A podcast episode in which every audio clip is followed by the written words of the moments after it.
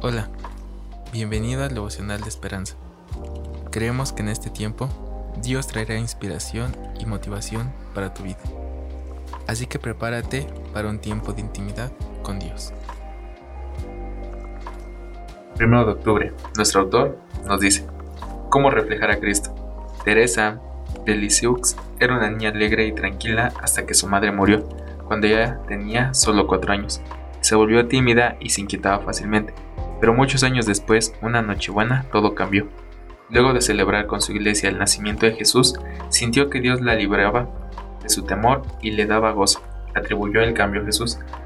El poder de Dios que dejó en el cielo y se convirtió en hombre, y que entró a morar en ella. ¿Qué significa que Cristo more por nosotros? Es un misterio, le dijo Pablo a la iglesia de Colosas, algo que Dios había mantenido oculto desde los siglos y edades, pero que Él le había revelado a su pueblo. Las riquezas de la gloria de este misterio entre los gentiles, que es Cristo en vosotros, la esperanza de gloria.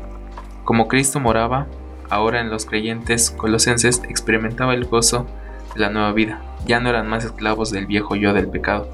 Si le hemos pedido a Jesús que sea nuestro Salvador, nosotros también vivimos este misterio de su morada en nosotros. Por su espíritu, el Señor puede liberarnos del temor, como lo hizo con Teresa, y producir en nosotros su fruto de gozo, paz y templanza.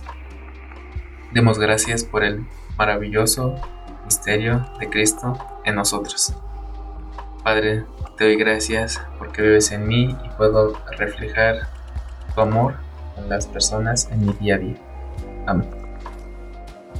Esperamos que hayas pasado un tiempo agradable bajo el propósito de Dios.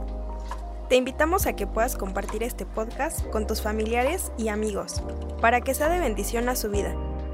Puedes seguirnos en Facebook, Instagram y YouTube como Esperanza. Hasta mañana.